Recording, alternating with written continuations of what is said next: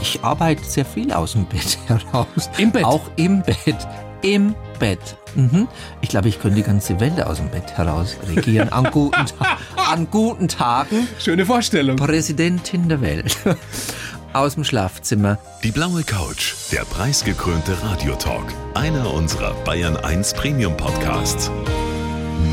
Hören Sie zum Beispiel auch mehr Tipps für Ihren Alltag mit unserem Nachhaltigkeitspodcast Besser Leben.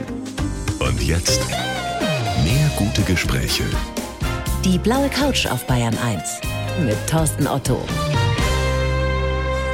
Gloria Gray, ich freue mich sehr. Herzlich willkommen, schön, dass du da bist auf der blauen Couch. Danke. Eine Freude. Große Freude. Und du siehst gut aus. Naja, auf die Distanz mittlerweile muss man ja so weit voneinander entfernt sitzen. Kein Weißt, Wunder. So Mein- schlecht sind meine Augen noch Mein nicht. Glück.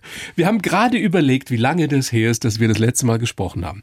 Und du behauptest, steif und fest, es ist 13 Jahre her. Ja, ich habe in Erinnerung, es war 2009, da ist meine Biografie erschienen, mein erstes Buch und ich kann mich nicht erinnern, dass ich seither nochmal in deine schönen Augen schauen dürfte. Zumindest nicht hier im BR. Umgekehrt geht's mir ganz genauso. Schönes Kompliment an dich an dieser Stelle. Naheliegend, aber du hast dich kein bisschen verändert in den letzten 13 Jahren. Schön wär's, Na, danke. aber du siehst, also wirklich, you, you look younger than ever, hätte ich fast gesagt. ist das so? Na, ich weiß es nicht. Ich bin immer so ein bisschen neidisch auf Menschen, die Wenn. nicht altern. Wenn, dann liegt's am bayerischen Wald, an der Luft und an der Ruhe, am Frieden. Ich lebe ja seit 2010, das sprich, wie wir uns das letzte Mal gesehen haben, war ich auch noch eine Großstadtpflanze und 2010 Mitte bin ich in den bayerischen Wald nach Zwiesel gezogen. Hat vielleicht auch seinen Grund. Na, wäre doch schön, wenn es so wäre. Ich sag nur, äh, Wald, wie sagt man, Waldbaden. Ja, das wird's Ja. ausmachen. Können wir ja nachher vielleicht ein bisschen ausführlicher drüber sprechen, wie das so gekommen ist, weil es gab eine Zeit, da hättest du dir sicherlich nicht vorstellen können, wieder in den Bayerischen Wald zurückzugehen. Nicht mal in meinen Träumen. Wie das Leben so spielt. Wie schwer fällt es dir denn gerade, gute Laune zu haben? Also du siehst so aus wie das blühende Leben, wie gesagt, aber es ist ja schwierig momentan, oder? Es ist äußerst schwierig, aber ganz ehrlich so, ja, es ist extrem im Moment, aber letztendlich bin ich es gewohnt. Ich habe immer Widerstände, Schwierigkeiten, Herausforderungen. Manchmal glaube ich sogar, ich suche sie mir und dass ich da erst richtig auflebe und das Leben spüre. Ich meine jetzt von relativ kleineren Geschichten, sprich eine neue Show auf die Bühne zu bringen, ein Buch neu zu schreiben, diese Art von Herausforderungen. Aber was jetzt um uns herum passiert, worauf ich keinen Einfluss habe, sprich eben Corona oder was jetzt in der Ukraine und Russland abgeht. Und ich habe sehr viele Kollegen, Russisch, sowohl aus der Ukraine, Künstlerkollegen, Artisten, mit denen ich Jahre im Varieté gearbeitet habe. Also das berührt mich ganz, ganz arg und es macht insgesamt Angst. Trotzdem äh, bist du jemand, der generell auf die positive Seite des Lebens guckt. Ich weiß aber, was dir schlechte Laune macht. Wenn zu früh das Telefon klingelt. Ja, ja, ich weiß, worauf du hinaus willst. War in meinem Leben tatsächlich so. Also keine Termine vor 13 Uhr und keine nach 14 Uhr. Ich meine, es ist die, der erste Satz in deinem Roman Zurück nach Übertreibling. Vicky Victorias erster Zwischenfall. Über das Buch werden wir gleich ausführlich sprechen. Aber die Situation kennt ja jeder. In der Früh ist ja sehr relativ, wann früh ist. Wenn, Aller Herrgottsfrüh. wenn in aller Herrgottsfrüh das Telefon klingelt, es bedeutet selten was Gutes.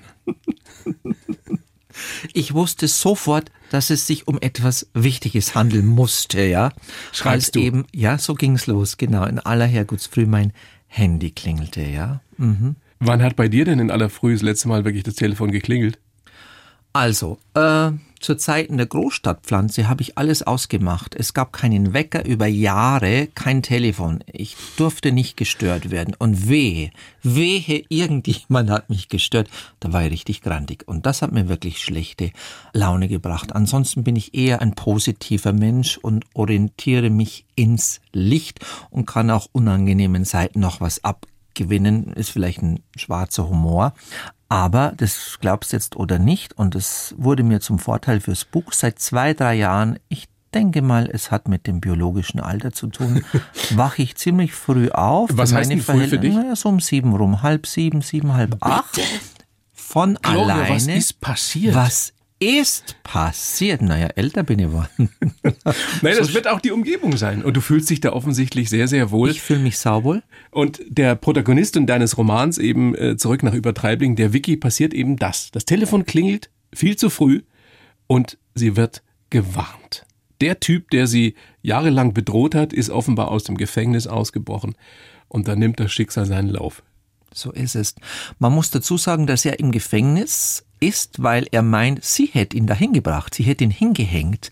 Die kennen sich schon aus frühester Jugend, da hat er sie immer gequält, ob ihrer Vergangenheit, ihrer Identität, und sie war das gefundene Fressen für ihn über Jahre, haben sich dann aus den Augen verloren, sie und er haben beide am Land gelebt und haben sich dann in der Großstadt in München wieder getroffen. Ja, und irgendwann gab es einen ganz brutalen, bestialischen Mord und der wurde ihm zugeschrieben. Und dann war er 12, 13 Jahre im Gefängnis und hat ihr aus dem Gefängnis schon immer Drohungen, die wildesten Drohungen geschrieben. Und jetzt erfährt sie eben an diesem Morgen, er ist ausgebrochen, der Toni, der Toni Besenwiesler.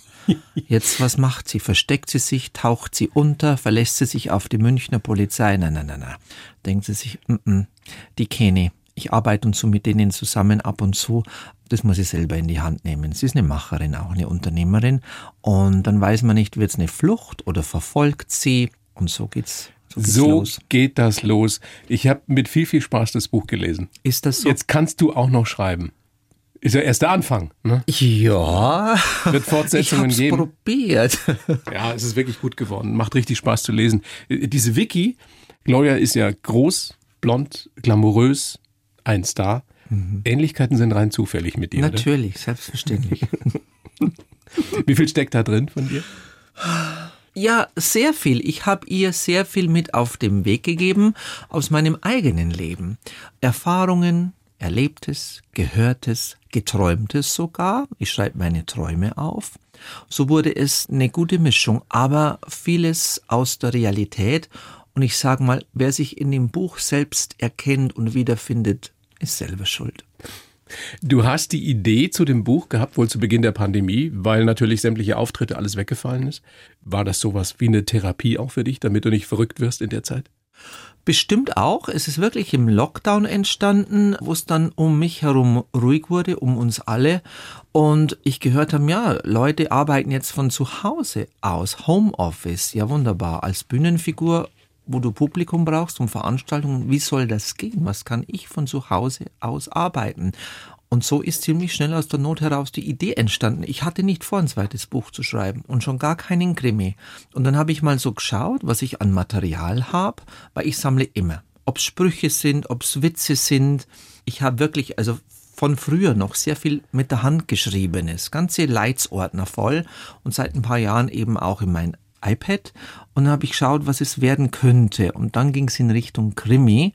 Und ich schaue zwar gerne Krimis, ich liebe das, vor allem jetzt so mit Netflix, aber lese gar nicht so viel. Früher ja, Agatha Christie habe ich sehr gemocht, auch die Verfilmungen. Und ich hab's meine Geschichten dann im Kopf zusammengefügt und ich sehe es als Film. Und so versuche ich es dann niederzuschreiben.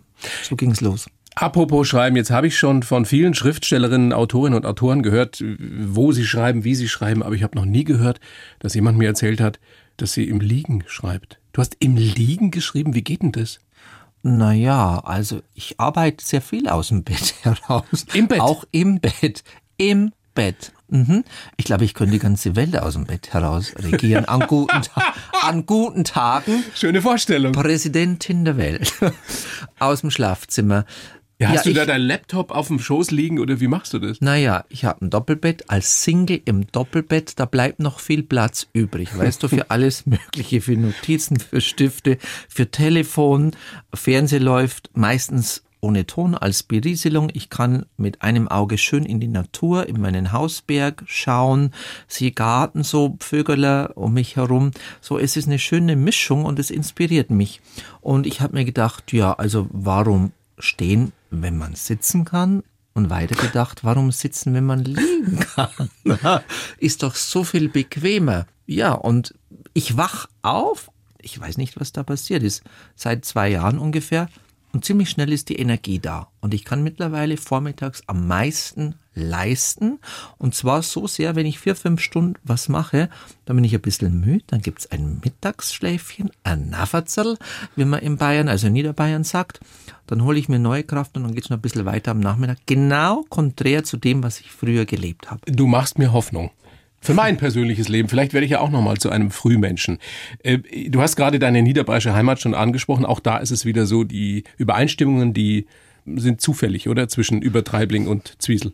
Okay, ich gestehe. Karten auf dem Tisch, alles in dem Buch entspricht der Wahrheit, bis auf die Teile, die ich erfunden habe. am Schluss, am Schluss, wir wollen nicht zu viel verraten, aber sagst du ja auch, jedes Wort ist wahr. Genau, das unterscheidet mein Büchern von den anderen Büchern. Zitat Gloria Gray, ich stamme aus einer Gegend, in der die Winter hart, der Ostwind eisig und der Menschenschlag ein ganz besonders kerniger ist. Ist das ein Kompliment? Auch. Für die Gegend? Sowohl als auch. Man ist dadurch geprägt, da habe ich heute schon drüber gesprochen. Also gerade in meiner Zeit, 60er, 70er Jahre, ich glaube wirklich, dass wir noch andere Winter hatten und es war alles spärlich. Wir hatten ja nichts, aber Winter hatten wir. Viel Winter, also acht Meter Schnee übereinander. Es war schon eine raue Zeit. Also mir hat es an nichts gefehlt, aber die Leute waren, kennt man den Ausdruck hier, Hogelburchener.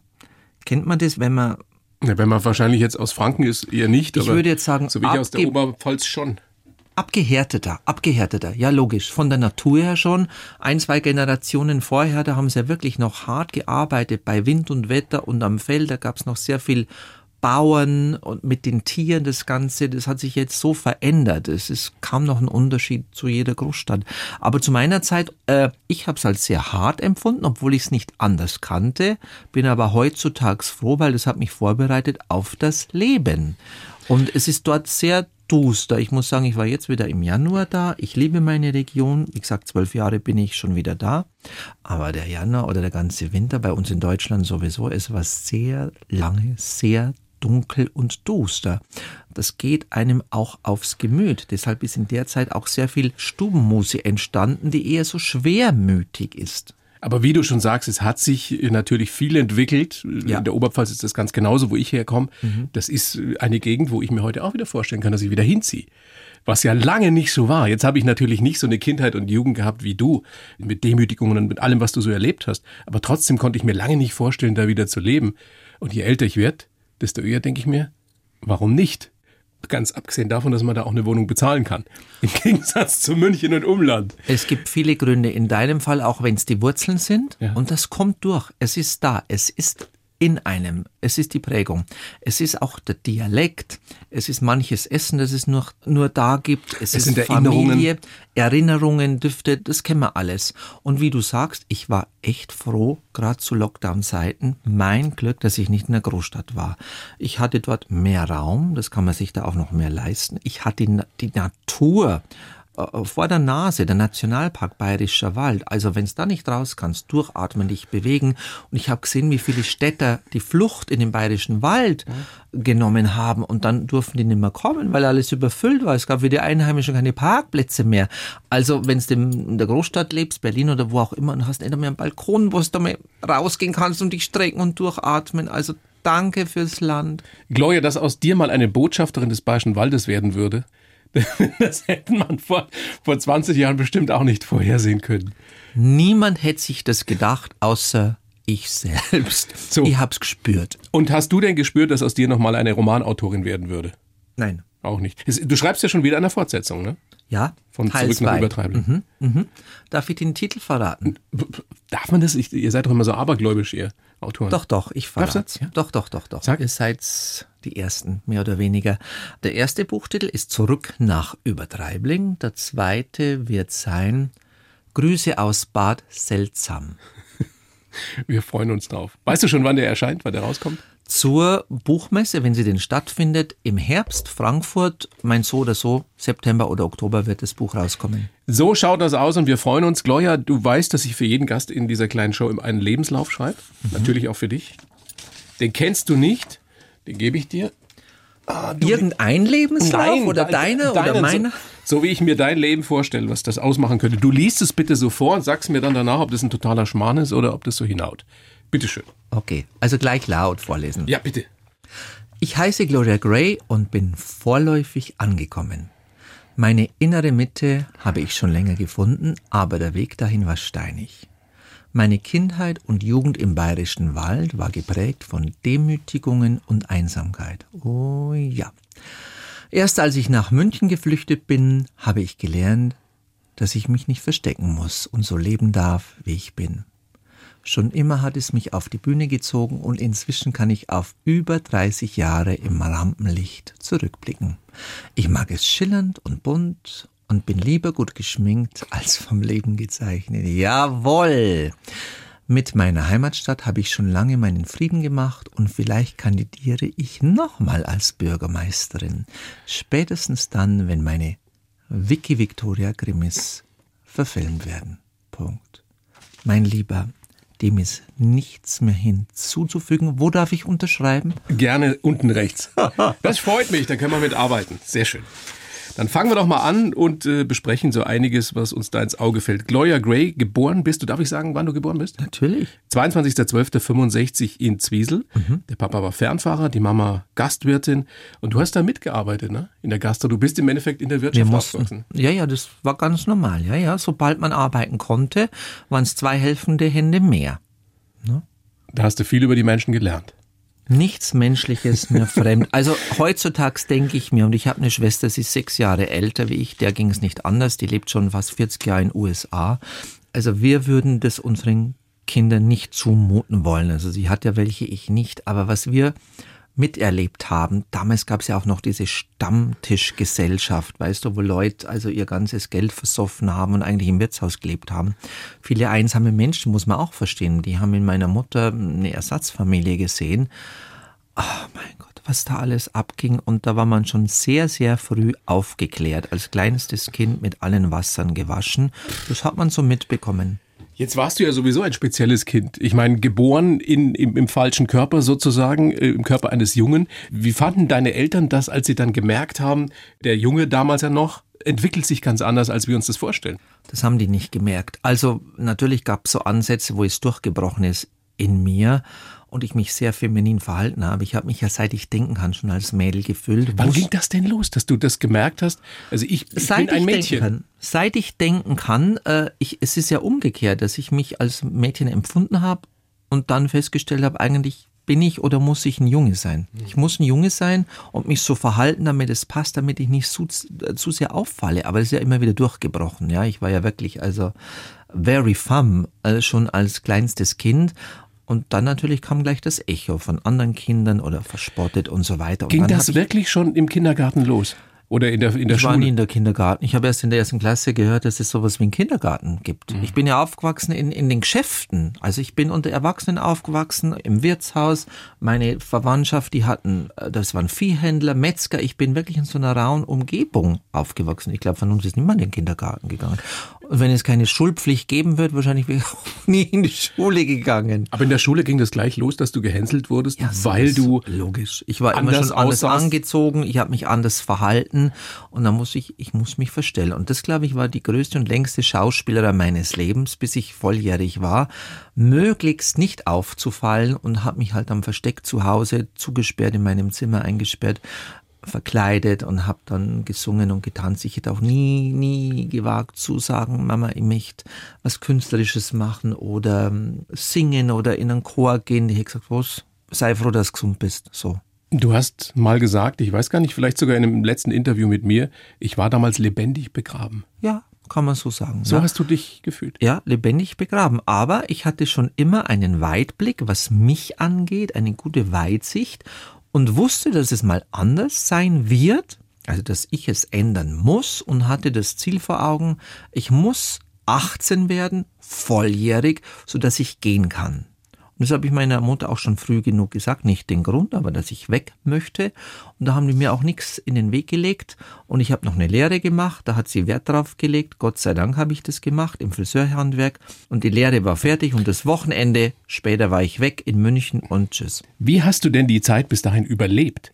Wenn ich mir das vorstelle, ein kleines Mädchen. Hm im Körper eines Jungen, das gemobbt wird, gehänselt wird, alle gucken komisch, du musst dich dauernd ja, ja. verstecken, du kannst es deinen Eltern nicht erklären. Der Papa sagt, mit dir stimmt was nicht. Weißt du, was das Schlimmste gewesen wäre für mich? ein Outing wäre das Schlimmste gewesen. Das hätte ich wusste, das kann ich nicht machen. Ich kann das nicht. Zu der Zeit, es war nicht möglich, dass ich das sage. Es wusste ich hätte das niemand. Wort, nein, niemand. Niemand, dass du transsexuell Niemandem. Natürlich dachten die oder immer wieder mal, ich bin schwul und haben mich da als schwule Sau, das übliche Programm. Logisch war auch nicht lustig für mich, aber da, wie es tatsächlich ist, hätte ich nie und ich wollte auch nicht, dass meine Eltern erfahren, dass andere zu mir sagen, ich bin schwul oder anders und die haben mir ja Spitznamen gegeben, also von Twitter bis alles Mögliche. Und ich wollte das Schlimmste, nicht nur, nicht nur für mich, sondern dass ja meine Eltern das nicht spitz kriegen, dass die mich nicht fragen, was ist denn wirklich los? Oder ich hatte Angst, meine Mutter als Geschäftsfrau, wobei sie super Eltern waren, das muss ich dazu sagen. Aber du hast dir so viel Gedanken um deine Eltern und um die Ja. Umwelt gemacht Ich hab und gedacht- gar nicht so sehr um dich. Ich habe gedacht, meine Mama bringt sich um vor lauter Schand und Schmach, dass ihr Kind so missraten ist. Das hat aber das Gefüge mit sich gebracht, weil man hat ja mitgekriegt, wer nicht der Norm entspricht und mit der Masse läuft, wird ausgegrenzt, wird gemobbt, das ist kein Gescheiter da, das stimmt und, und so weiter, das ganze Programm. Und als Kind, das empfängst ja, man hat ja Antennen, Radar, Infrarot, was weiß ich. Aber nochmal, wie hast du das überlebt? Also was hat dich gerettet? Diese Vorstellung, wenn ich 18 bin, dann geht das Leben mein los. Weitblick. Meine innere Stimme, aber ich wusste auch, dass ich es in die Hand nehmen muss. Also ich habe nicht gedacht, dass ein Wunder passiert, wenn ich nach München gehe. Das wusste ich schon. Und irgendwann kam ja die Disco-Zeit in den 70ern, dann habe ich auch mal von Amanda Lear gehört. Dieses Gerücht über Amanda Lear, angeblich, wäre sie nicht immer Frau gewesen. Und dann wusste ich, dass es andere auch gibt. Und das hat mir schon mal auch einen Lichtblick gegeben und habe natürlich solche Sachen heimlich aufgesogen. Ich konnte ja nicht recherchieren, kein Internet, keine Gleichgesinnten, nichts. Also ich weiß es auch nicht. Ich weiß es nicht, wo ich die, die Zuversicht hergehabt habe, aber wahrscheinlich bin ich ausgestattet von Mütterchen Natur mit Mit großer Resilienz, wie man heute sagen Resilienz, würde. aber auch Selbstvertrauen. Du hast immer geglaubt, irgendwann wird's besser. Ja, na, nicht nur geglaubt, gewusst. Mit einer Sicherheit. Also das, was du heute vor dir sitzen siehst, das habe ich schon als Kind gesehen. Du hast immer ein Bild von dieser tollen Frau vor dir gehabt. Toll, das hast jetzt du gesagt. Aber Naja, von dieser tollen, starken Frau. Dankeschön. Möchte ich noch hinzufügen. Dankeschön. Aber ich habe mich mit einer Selbstverständlichkeit in der Zukunft gesehen, dass ich die Frau sein werde, die ich jetzt noch nicht im Spiegel sehe. So, Gott, ist das jetzt schön durchgekommen. Also die du damals noch nicht im Spiegel gesehen hast. ja, ja, genau. Jetzt, jetzt kommt das ja, wie du sagst, nicht von selber. Man muss den unbedingten Willen, das Selbstvertrauen haben in sich selbst, ganz egal ob als Mann oder als Frau. Aber bei dir kam ja noch dazu, du hast ja irgendwann dann gewusst, diese Geschlechtsangleichung, die geht nicht von heute auf morgen. ja, ja. Ist auch so ein langer Weg. Das ist, Es ist ein Weg. ist das ein, ein Weg, der, der unvermeidbar war für dich? Ja, ich wusste, dass ich das machen werde und wie gesagt, ich war mit 18 auf 19 dann in München und als No-Name irgendwo in einer WG im kleinsten Apartment mit 21 oder 23 Quadratmeter, teilweise zu dritt wegen den Kosten. Und am Viktualienmarkt, da lebt zufälligerweise auch meine Heldin, die Vicky, in der gleichen Straße um den Viktualienmarkt herum. Und da habe ich angefangen, erst im Friseurhandwerk und später dann auch in kleinen Clubs, in der Subkultur, in Kabarets, dann bei Freunden privat so aufzutreten. Weißt du noch, kannst du dich noch an deinen ersten Auftritt erinnern? Ich glaube, das war auf einer Bar im Fasching im Zuzis. Also Zuzis ist eine bekannte Kneipe Ja, gewesen. Zuzis, mein Gott, wo ist denn das? Was Weißt du es? Wo liegt das Zuzis? Gibt es überhaupt noch? Wurscht. Also im Zuzis, eine Kneipe, eine bekannte Kneipe. Ja, über Jahrzehnte auf der Bar da haben sie mich dann von einem Bekannten, der gewusst hat, dass ich halt gerne mich damals noch in Anfängen verkleide und Gaudi, das fiel noch unter Travestie damals.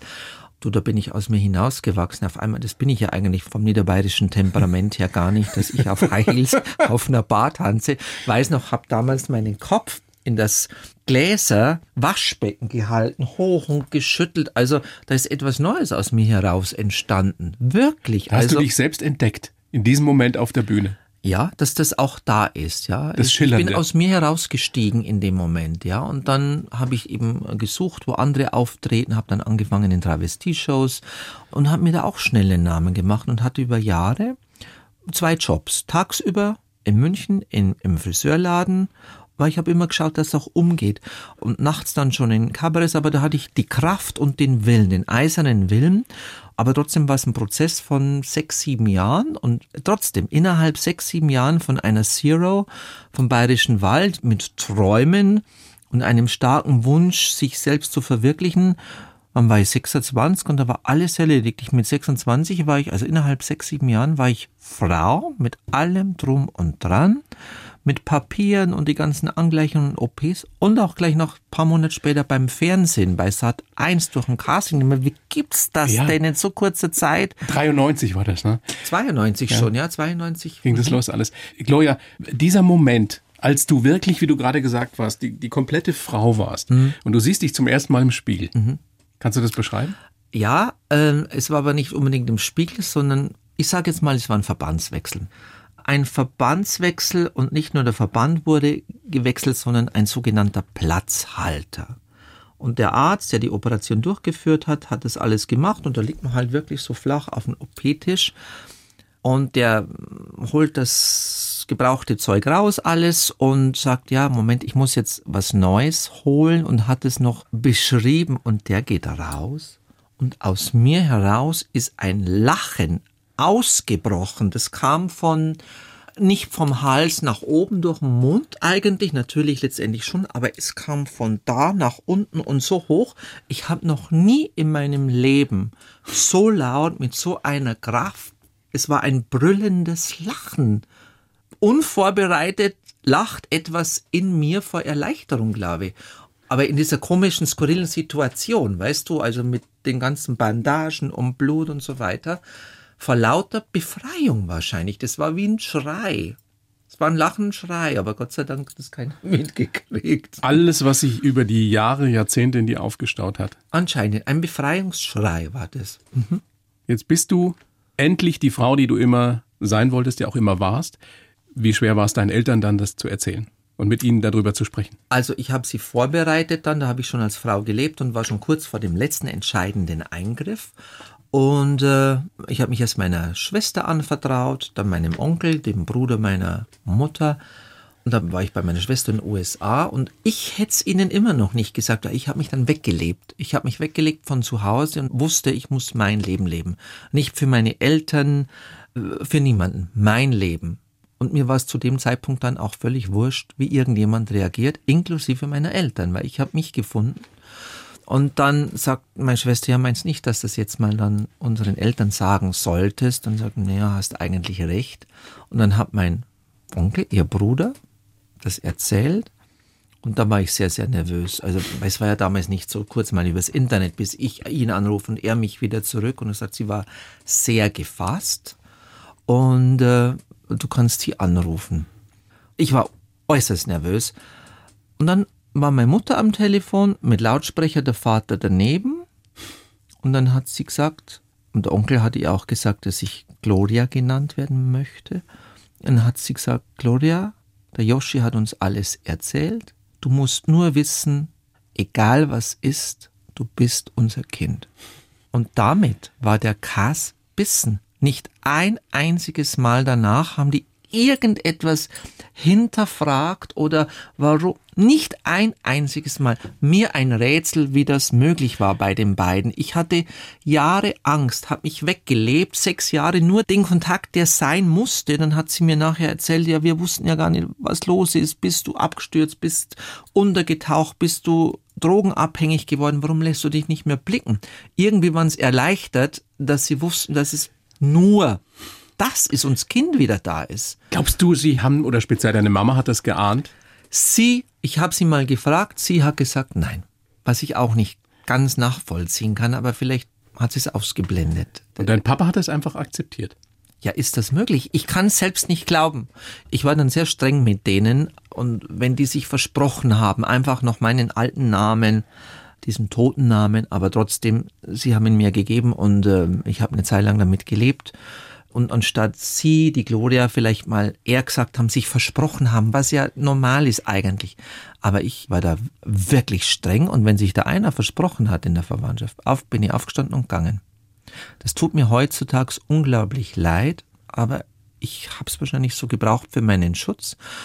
Und das ging dann ziemlich schnell und mein Vater war der einzige von allen Menschen, der sich nie versprochen hat, als hätte der einen Hebel umgelegt. Ich sag's dir, ich kann mir das nicht erklären. Und wie gesagt, heutzutage tut mir meine Strenge leid. aber es war, wie es war und sie haben mich wirklich von jetzt auf gleich angenommen, wie ich war. Wie es ja eigentlich auch sein sollte, müsste, wenn Eltern ihr Kind lieben. Egal ob Mädchen, Junge oder was auch immer. Jetzt hat sich ja da viel getan in den letzten Jahrzehnten. Glaubst du, es wird irgendwann so sein, dass es einfach völlig egal ist, ob jemand Männlein, Weiblein oder was auch immer ist? Ich wünsche es den Menschen, aber letztendlich in der Masse glaube ich es nicht. Es kommt darauf an, in welchem Land. Logisch, also ich möchte es in einem arabischen Land nicht erleben, zum Beispiel so zu sein. Und es ist egal, wo es ist und wer es ist. Es ist ein Prozess für den Menschen selbst. Es ist wirklich kein leichter Prozess. Und für die Familie kann man nur hoffen, dass man wo hineingeboren wird. Menschen, die ähnlich reagieren wie meine Leute und dass man nicht wie ich so viel wertvolle Zeit verliert, nur weil man sich nicht ausspricht. Aber was rätst du denn einem Jungen, einem Mädchen, die wissen, sie sind im falschen Körper gefangen noch? Mhm. Was sollen die denn tun, gerade auf dem Land? Es ist ja immer noch, wow, mit so einem Tabu behaftet oft. Was soll ich da raten? Kann ich eigentlich nicht. Ich kann nur erzählen, wie es bei mir war, weil ich kenne die Verhältnisse nicht von anderen, die sie untereinander haben, ja, wo jemand hineingeboren wird, wie das Umfeld ist. Heutzutage, ich krieg's mit, es gibt Gott sei Dank dieses Internet und die können sich austauschen. Es gibt Plattformen für Gleichgesinnte, mittlerweile auch schon für Eltern, die sich austauschen. Reden, reden, reden, oder? Sich öffnen, reden, reden, reden. zumindest öffnen aber sich jemanden anvertrauen, ja, es kommt darauf an, in welche Familie man hineingeboren wird. Also trau dich da mal anders zu sein. Wir erleben das ja hier auch, dass Mädchen, muss ich jetzt sagen, es ist auch oft äh, in muslimischen Familien nicht einmal ihren eigenen Freund aussuchen dürfen. Ja, ist ja auch so ein Thema, weil ja, die Eltern es nicht möchten, weil kommt auch immer noch vor. Was würdest du, Gloria, was würdest du denn, ich sage jetzt mal der, der 14-, 15-Jährigen von damals raten? Deinem jüngeren Ich? Folge deinem Gefühl. So wie du es getan hast. Und sei geduldig unter Umständen. Ja, für mich hat es funktioniert, aber ich habe eben auch eine Ausdauer und äh, eine dicke Haut anscheinend. Die Prägung durch den bayerischen Wald. Ich war auch abgehärtet schon als Kind. Also wenn es da sehr zart bist, glaube ich, also ich kenne genügend Gleichgesinnte, die auf der Strecke geblieben sind und die es beendet haben frühzeitig oder dem Alkohol oder sonstigen Drogen verfallen sind. Also man muss eine alte Seele sein, um das auszuhalten. So oder so, egal wer du bist. Gibt es eigentlich noch Menschen, die komisch gucken, wenn sie dich sehen? Ich meine, jetzt bist du eine bekannte Persönlichkeit. Ja, gut, ich hinterfrage ja nie, wieso schaust du mich an? Es könnte auch sein, dass dem anderen gefällt, was er sieht, weißt du? Ich glaube, dass es viele gibt, denen gefällt, was sie sehen, aber sie trauen sich nicht, es zu sagen. Es muss ja nicht unbedingt negativ sein, wenn man angeschaut wird. Und äh, ich bin nicht ganz unauffällig. Ich kann zwar auch äh, mittlerweile mehr und mehr untertauchen. Also wenn ich als Gloria Gray unterwegs bin, sehe ich auch meistens so aus wie Gloria Gray. Nein, das stört mich nicht, da gehört's dazu. Aber ich kann zum Beispiel bei mir daheim richtig schön ich sein. Da laufe ich auch ungeschminkt rum, gehe ganz viel im Wald oder einkaufen, da trifft man sich und sogar die Kinder, die nächsten Generationen schon. Für die bin ich Gloria und wenn sie mir sagen, Christi. Normalität ist die höchste Form das ist der es. Toleranz, der Akzeptanz. So schaut's aus. Und so muss ja. es sein, da müssen wir hinkommen. Selbstverständlichkeit. Noch besser. Gloria, großes Vergnügen, dass du da bist. Du bist jetzt auch noch unter die Autorinnen gegangen und zwar wirklich gut, sehr, sehr lesenswert, macht Spaß, wirklich. Zurück nach Übertreibling, Vicky Victorias erster Zwischenfall und der zweite erscheint demnächst. Darf ich noch was dazu sagen? Gerne. Gibt es auch als E-Book und als Hörbuch, gesprochen von der fabelhaften Brigitte Hobmeier. Wow. Mhm. Große Ehre. Mhm, große Ehre. Gloria, alles Gute. Und ich verspreche dir, wir sehen uns nicht erst wieder in, in, in 12, 13 Jahren. Darum bitte ich dich. Bleib's gesund, ja. stabil und kreativ. Danke für die Einladung. Sehr gerne. Die Bayern 1 Premium Podcasts. Zu jeder Zeit, an jedem Ort. In der ARD Audiothek und auf bayern1.de. Bayern 1 gehört ins Leben.